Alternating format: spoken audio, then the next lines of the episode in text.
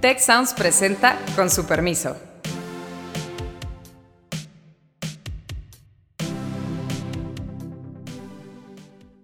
Con su permiso, yo soy Carlos Elizondo y hoy nos acompañan Beata Boina, profesora del TEC, participante activa de este podcast y acosada por la embajada rusa.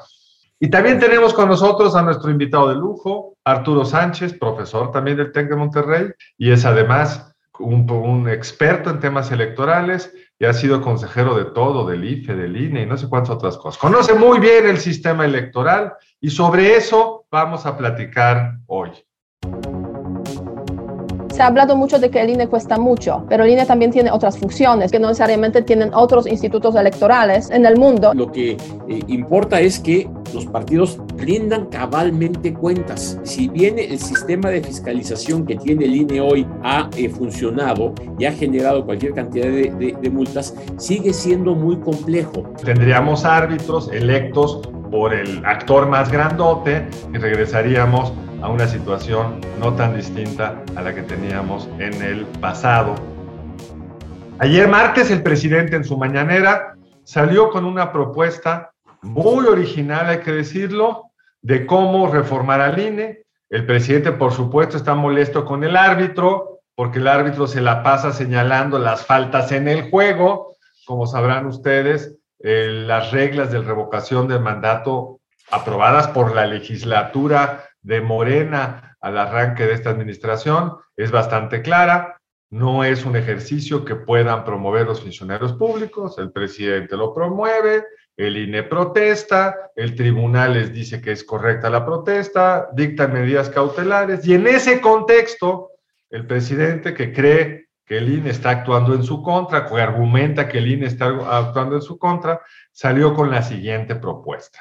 ¿Por qué no, a través de un cierto proceso que no explicitó, se hacen unas listas de consejeros y que los ciudadanos elijan a los consejeros electorales para que sea el pueblo y no los acuerdos cupulares, dice el presidente, quienes seleccionen a quienes van a ser los árbitros de la elección del 24, cuando volveremos a elegir presidente? Arturo, bienvenido. ¿Qué dices de esa propuesta? ¿Te sientes cómodo de poder ganar una elección para volver a ser consejero? pues no sé, depende de lo que diga la ley. Eh, eh, qué gusto estar contigo, Carlos. Eh, Beata, qué gusto poder platicar. Mira, yo creo que tú lo dijiste muy bien, proceso que no explicitó el presidente. Y el problema es que nos promete una reforma electoral para ser presentada después del 10 de eh, abril y eh, yo creo que ahí es en donde están algunos de los problemas importantes. Supongo que la reforma electoral del presidente no se va a concretar a elegir popularmente a los eh, consejeros eh, del INE y a los magistrados del Tribunal Electoral. Supongo que debería tener un conjunto de reformas, porque el mismo presidente lo ha dicho, que tienen que ver con otras cosas importantes, como el financiamiento de los partidos, eh, etcétera, etcétera. El problema es que, visto así en aislado una propuesta de este tipo, ni resuelve problemas, ni arma un debate sano y simple y sencillamente pues ocurre lo que ya vimos en la prensa. Toda la oposición en contra de una propuesta que tiende a dos cosas. Primero, a sacar a los consejeros actuales y segundo, a eh, debilitar a la institución.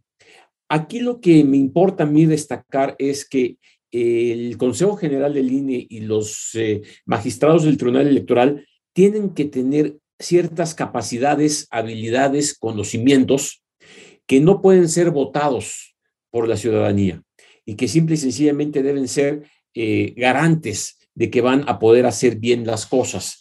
Y ahí es en donde yo veo cómo una propuesta de este tipo no resuelve el problema, porque además es sano para la democracia que estas personas tengan el consenso de todas las fuerzas electorales. De otra manera, supongamos que ganan electoralmente el determinado número de consejeros que son de alguna manera cercanos, porque el presidente dijo que él propondrá a 20 de ellos, que son cercanos al presidente de la República.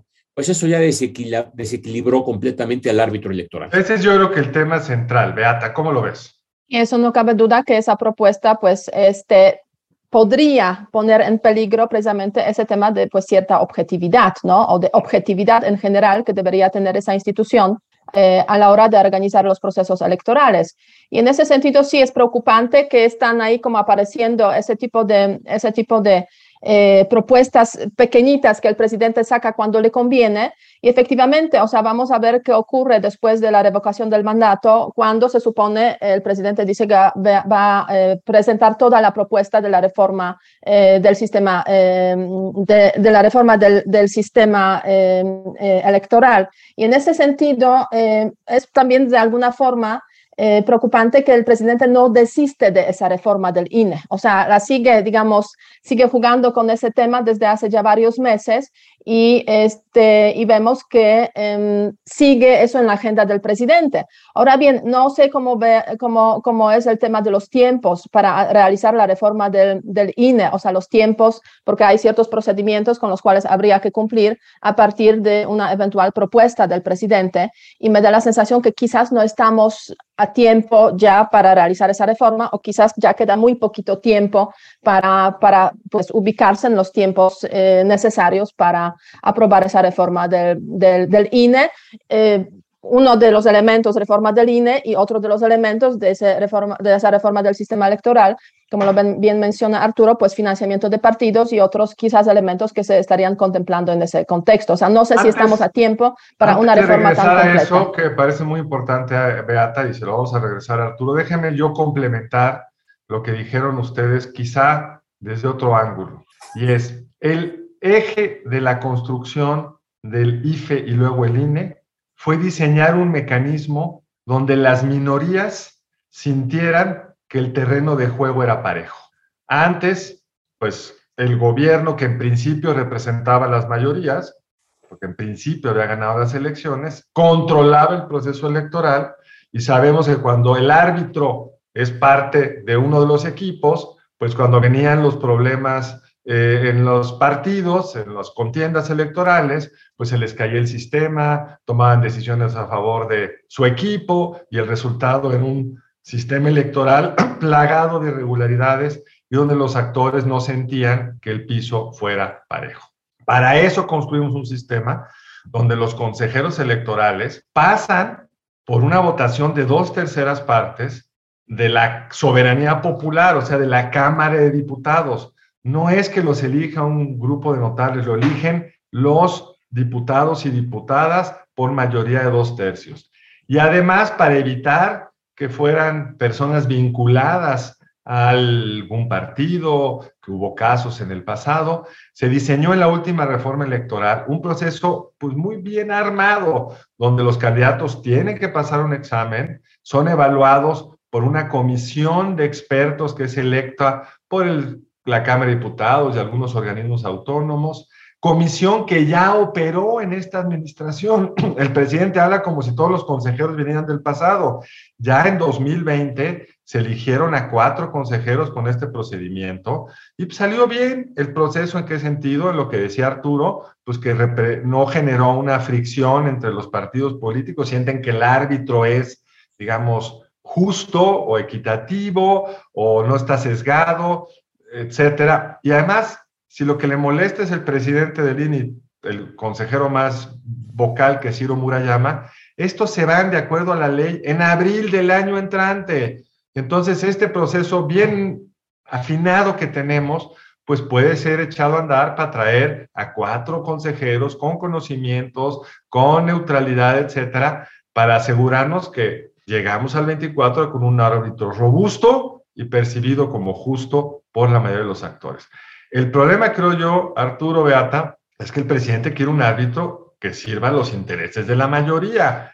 Y aunque se oye muy democrático, vamos a elegir a los consejeros, pues sabemos que el resultado es que quedarán los consejeros que el partido más grande propone y tiene la capacidad de votar. Entonces tendríamos árbitros electos por el actor más grandote y regresaríamos a una situación no tan distinta a la que teníamos en el pasado, cuando el PRI se elegía a quienes organizaban los procesos electorales. Me parece realmente increíble, como lo saca hoy el diario Reforma en su primera plana. No hay ningún país del mundo que elija a sus autoridades electorales, precisamente por eso, porque no quieres un árbitro electo por la mayoría, de suerte tal que deje sin condiciones de equidad a la minoría.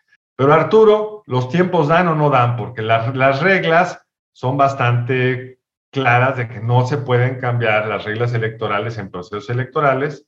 Ya tenemos una elección estatal, seis elecciones estatales este junio, el primer domingo de junio. ¿Dónde estaría si el presidente tuviera el apoyo de las fuerzas políticas? ¿En dónde queda el espacio para procesar una reforma electoral de esta naturaleza? La ley establece, y la constitución establece, que no se pueden reformar las leyes electorales sino eh, con 90 días de anticipación al inicio del proceso electoral. El proceso electoral empieza en septiembre del de, 2023. Quiere decir que cualquier reforma que se intente tiene que estar lista en mayo del 2023. Bueno, si tomamos eso como base, ¿cuál es el reto para hacer una reforma electoral? Primero, negociar, consensar y redactar adecuadamente una reforma constitucional, porque esto que propone el presidente implica cambiar la constitución.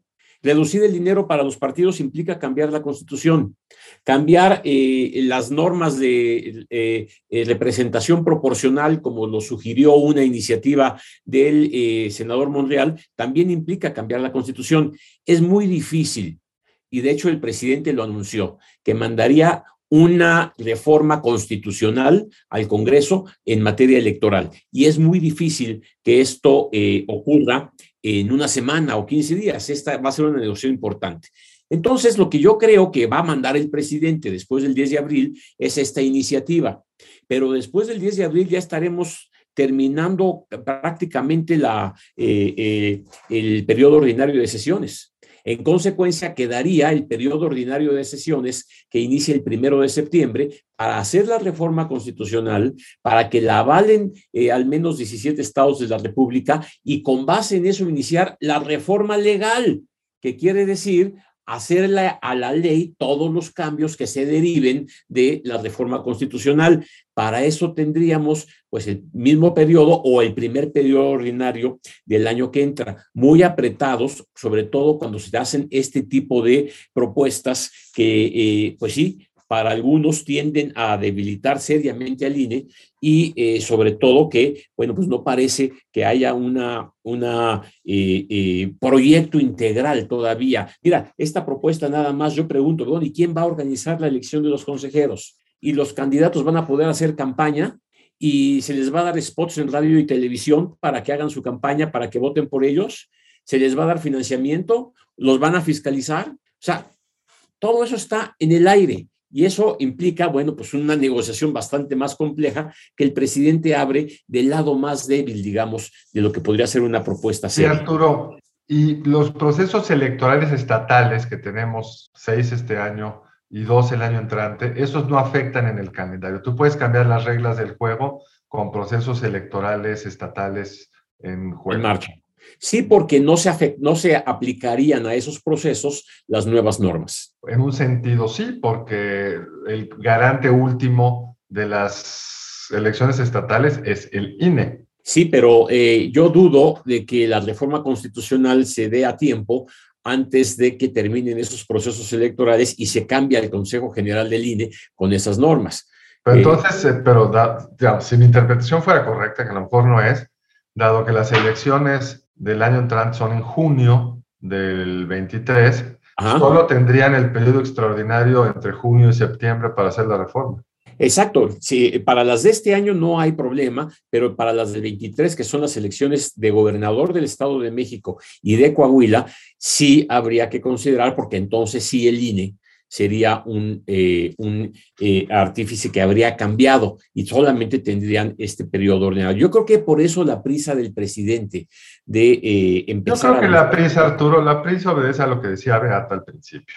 Yo creo que el presidente le gustan estas apuestas para distraer. Estamos hablando de ello en vez de estar hablando de la crisis de seguridad en Michoacán o de la inflación creciente o de los problemas al interior de su gobierno y tenemos que hablar de ello porque sería una reforma que sería una estocada al corazón mismo de eh, la lógica de tener un árbitro electoral que haga su chamba de la forma más equitativa posible, pero creo, como tú dices, que los tiempos están muy, muy complicados. Y una pregunta que les hago, Beata, Arturo, voy a llevar la pregunta al extremo. ¿El verde se sentirá cómodo con un árbitro donde triunfan candidatos de Morena o negociarían los partidos? Pues a ver, tú me apoyas en este, yo te apoyo en este y entonces ponemos una plantilla, una planilla que nos represente a todos, digamos, porque hasta los partidos chicos de la coalición del presidente les conviene un árbitro confiable, porque si no, el actor grande de la coalición, pues se puede empezar a quedar con todas las pelotas. Y un árbitro confiable y un árbitro que no cambie de opinión, además. Y cuando hablamos de las elecciones, digamos, más politizadas, pues las posibilidades de cambios y no necesariamente apegarse a los acuerdos que se ha tenido al comienzo, pues yo diría son, son altas. Eh, entonces, efectivamente, o sea, queda un año. Si lo vemos en los tiempos así de calendario, pues queda un año para hacer eh, la reforma. Y yo diría que este, tú, Arturo, comentaste que el presidente tiene una prisa, yo diría prisa relativa, porque el presidente, pues yo creo que es consciente de los tiempos, digamos, para, para eh, promover ese tipo de reformas y realmente que se logre aprobación de ese tipo de reformas pero hasta ahora no ha propuesto la reforma, ¿no? O sea, ese, es un hecho y está jugando con eso. ¿Y, y, por qué, no, lo, por qué no, lo, no propuso la reforma hasta ahora? O sea, eh, porque tiene problemas, digamos, en eh, generar esa propuesta, o sea, su entorno quizás tiene problemas en generar esa, esa propuesta, eh, o porque ve que realmente no hay muchas posibilidades de que se apruebe esa propuesta, tomando en consideración precisamente esas diferencias entre los partidos políticos. Eh, o es quizás a raíz de eso, de que ve de que va a haber problema con la aprobación, pues está yendo hacia un escenario de proponer algo para que realmente eso pueda pasar eh, por, el, eh, por el Congreso, por la, por la aprobación, digamos, y algún cambio de la Constitución.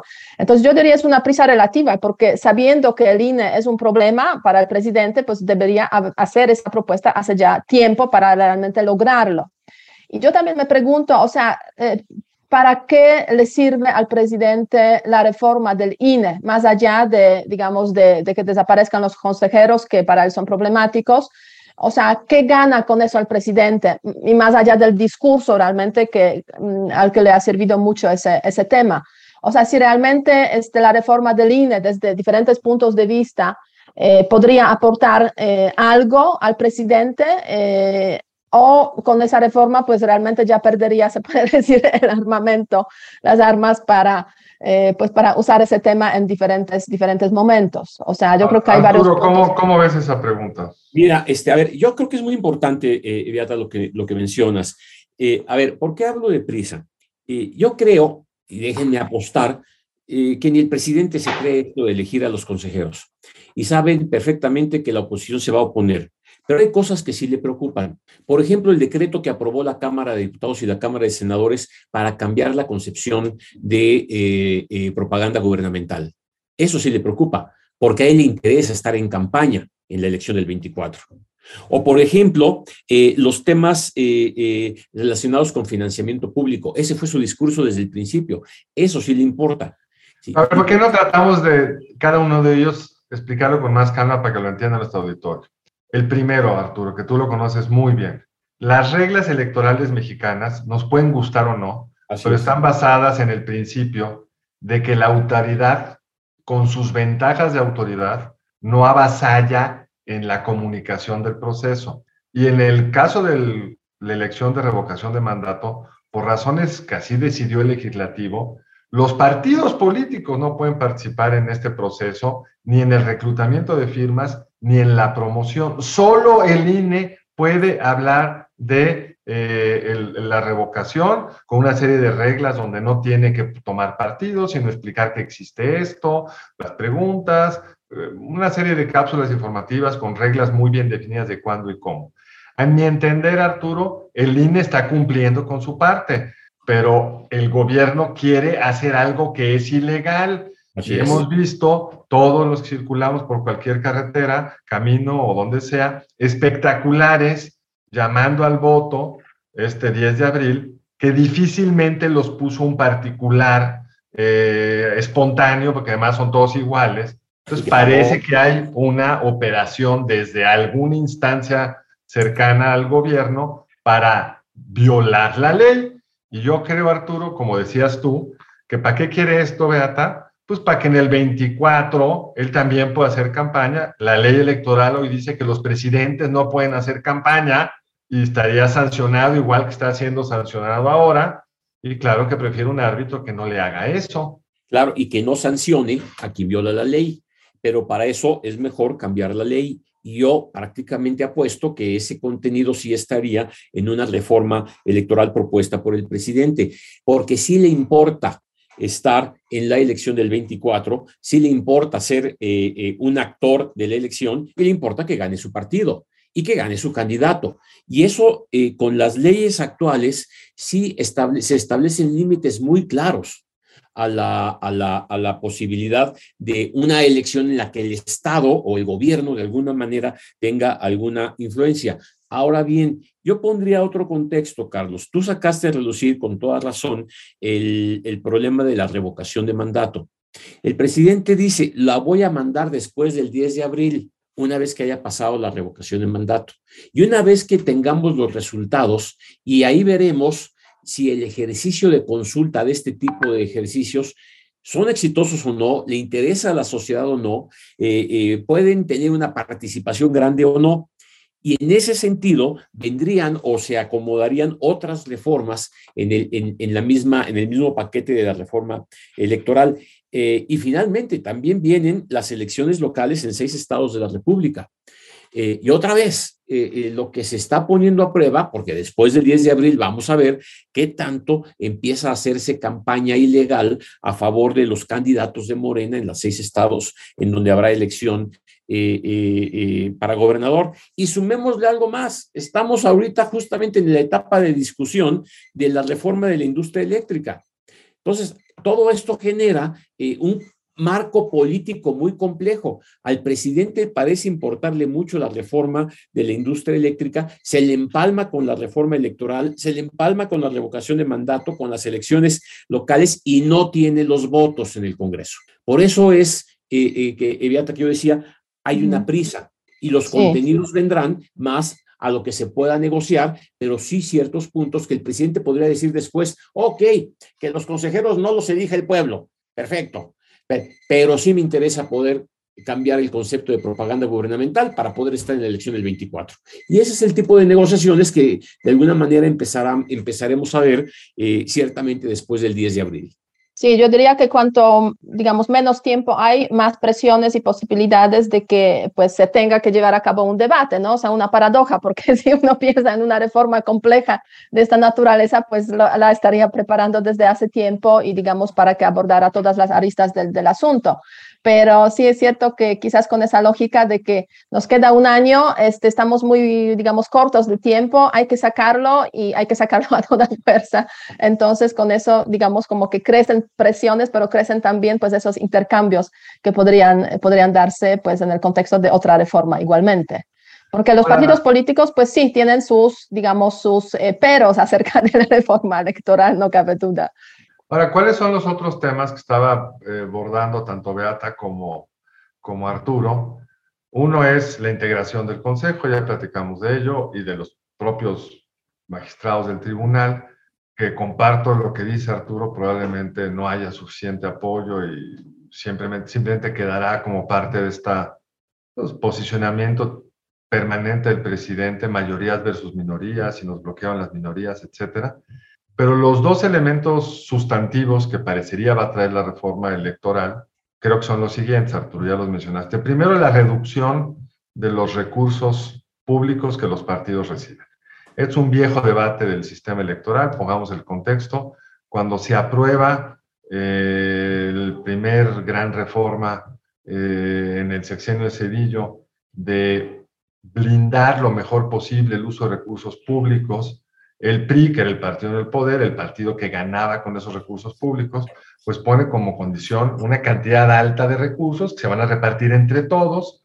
Y en ese momento el PAN y el PRD, en ese momento encabezados tanto por Felipe Calderón como por eh, Andrés Manuel López Obrador, deciden no recibir esos recursos. ¿Se acuerdan? Por un rato dicen, el, el, el, PRD los usa para libros de texto que distribuye, el PAN se los regresa al INE, muy digno, no queremos todo ese dinero, y luego pues, todos los actores se acostumbraron a tener ese dinero, lo usaron con enorme inteligencia unos, otros no. Morena llega al poder gracias a esos recursos públicos que les permiten hacer campaña en el 18. Y ahora el partido en el poder pues, quiere regresar al viejo mundo, donde yo restringo los recursos, pero tengo el control de los recursos públicos y hemos visto cómo se usan hoy los programas sociales como mecanismo de movilización electoral, etcétera, etcétera. Pregunta, Arturo Beata. Yo siento que tampoco van a tener apoyo del PT y el Verde. Lo trataron incluso, si recuerdo bien, Arturo, de hacer esto al principio de esta administración y el PT y el Verde le dijeron, pues háganle como quieran, pero ese es mi modelo de partido, por no decir mi modelo de negocio. Eh, ¿Cómo lo ven? Y no, yo creo que el tema del, financiamiento de los partidos es uno de los temas cruciales y, y, obviamente si se logró este modelo, no creo que los pequeños eh, y varios de los partidos de la oposición cedan en ese contexto, ¿no? Porque este, eh, el modelo de financiamiento, que una, se reciben los recursos precisamente del Estado para realizar las, las campañas y los labores, sobre todo los partidos políticos, pues es un modelo muy bien conocido en todo el mundo también, además, funciona. Eh, y, y, no creo que, que, en este contexto se pueda pues inventar un hilo negro o cambiarlo no sustancialmente. Inventar. Yo creo que nada más quieren bajar la lana para que la oposición tenga menos dinero y ellos tengan el dinero del Estado. Ni siquiera hay que hacer, nada más es quitarle un cero a todo. Eso es relativamente fácil. Bueno, yo diría, siempre puede haber un ajuste, ¿no? A las cantidades. Pero, yo creo, y esa es mi pregunta, que los partidos aliados al presidente difícilmente lo van a creer. Ciertamente la oposición creo que no. Arturo. Mira, yo creo que hay tres temas en el, en el financiamiento de los partidos. Primero, el monto, ¿sí? Que como tú dices, bueno, algo van a reducir algo van a negociar. Es muy difícil que no se proponga algún tipo de reducción y es políticamente incorrecto decir que no, que queremos más dinero. Entonces, en el monto va a haber un debate. Segundo, yo creo que hay otros caminos para acotar el gasto de los partidos, que es justamente determinar tiempos en los que se puede gastar, cuánto se puede gastar, qué, qué, qué tipo de bienes se pueden comprar, formas de hacer propaganda, de manera de que haya una reducción en el gasto propiamente dicho de los partidos, porque finalmente una cosa es el financiamiento y otra cosa es el gasto. Y no se nos olvide que el, financiamiento privado, seguramente, no dudo, habría eh, eh, propuestas de acotar o reducir el financiamiento privado, cosa que les conviene a unos partidos y no les conviene a otros. Eh, Morena difícilmente tiene grandes recursos privados el PAN sí tiene recursos privados. Entonces, pero muy acotados, por ley es un porcentaje bastante bajo. Eh, sí, pero eh, ahí el problema más bien es la rendición de cuentas, que es el tercer elemento que yo ah, quería mencionar. Ese es el este, tema eh, central. exactamente, porque lo que, lo que importa es que los partidos rindan cabalmente cuentas. Y el, si bien el sistema de fiscalización que tiene el INE hoy ha eh, funcionado y ha generado cualquier cantidad de, multas, sigue siendo muy complejo para que, se, para que los partidos en efecto rindan cuentas adecuadas de los montos que reciben. Y este es el, este es el problema eh, que, eh, hay que hay que tomar en cuenta para, para definir una política de reducción del financiamiento de los partidos. Pero paralelamente, Carlos, déjame añadir, está el dinero y, la, y el gran debate del costo de nuestra democracia que el INE cuesta mucho, que los OPLES cuestan mucho, que todo esto, bueno, y parte de eso tiene que ver con todos los mecanismos de seguridad que se pusieron en la ley, que son muy costosos para eh, garantizar la limpieza y la tranquilidad de las elecciones. Ese es otro debate, pero también involucra recursos públicos. En el fondo, en el fondo, si quieres, con esto empiezo a, a, dar una conclusión. Lo que más me preocupa a mí de este tipo de propuestas es en dónde va a quedar la autonomía del Instituto Nacional Electoral. Porque finalmente es ahí en donde está el problema. Si el instituto sigue siendo autónomo, capaz de tomar sus propias determinaciones, establecer las multas que haya que ver y hacer valer la ley, bueno, pues habrá que ver los contenidos, pero si si en este paquete se violenta la autonomía institucional, pues mala tarde para nuestra democracia. Gracias, Arturo Beata. Eh, yo solamente mencionar aquí en este, en este contexto de que el, el debate sobre la reforma eh, del sistema electoral, el INE, es crucial sin ninguna duda. Hay que observar lo que propone el presidente y hay que seguir pues debatiendo sobre este tema, ¿no? Y debatiendo de forma técnica también, porque la verdad es que es muy fácil eh, enfrentarse a, diferentes, eh, diferentes propuestas. Eh, muy fácil digerir diferentes propuestas del presidente desde la perspectiva de muchos que no saben cómo funciona realmente el INE. Pero hablar sobre el tema técnico y explicarlo de forma clara, yo creo que ayuda mucho a entender ese, ese problema. Y a raíz de eso, un, un apunte. se ha hablado mucho de que el INE cuesta mucho pero INE también tiene otras funciones y yo creo que eso es importante resaltarle, otras funciones que no necesariamente tienen otros institutos electorales en el mundo y a raíz de eso, pues cuestionar esas comparaciones que se han hecho eh, es crucial también para entender, digamos, la labor que está haciendo esta, esta institución.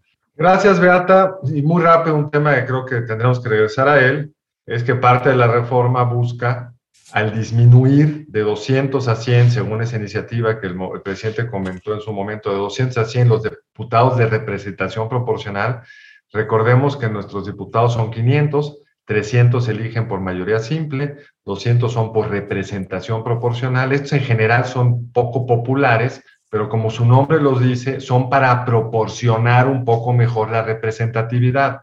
Si no hubiera diputados de representación proporcional, Morena tendría con su 38% de votos que obtuvo en la elección del 21 aún mayor sobre representación. Y lo que el presidente querría pues, sería quitar 100 de estos para que la sobrerepresentación sea más grande y que el partido con más votos esté sobre representado en la Cámara de Diputados. Pero en fin, ese sería probablemente otro tema. Arturo, como siempre, cuando nos visitas, yo aprendo mucho, te agradezco mucho que hayas participado con nosotros.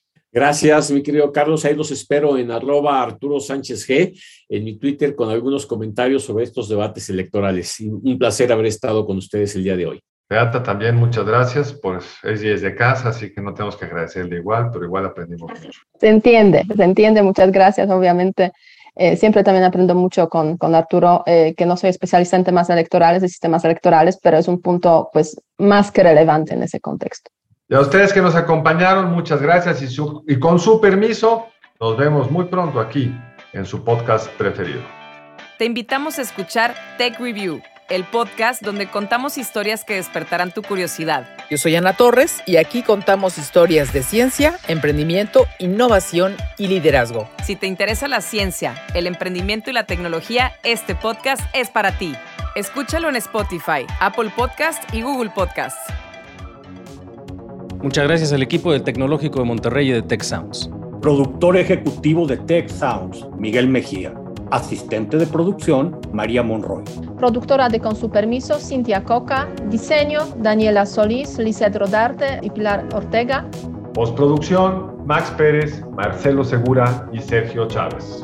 Les invitamos a escuchar el siguiente episodio de Con su permiso y el resto de programas de Tech Sounds en los canales de su preferencia.